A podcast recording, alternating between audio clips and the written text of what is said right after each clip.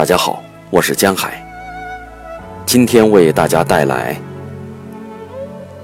嗯哼，周五遭遇了一次被追尾，理解了两件事。首先，充分理解了暴打别车女的成都路怒族男士的动因；其次，理解了女性司机的开车本能确实差了很多的事实。体检是把双刃剑，一次慢慢吞吞的体检让心情差了很多。看到 B 超女医生紧缩的眉头，嘴里不断爆出一些可怕的医疗名词。我一身的冷飕飕。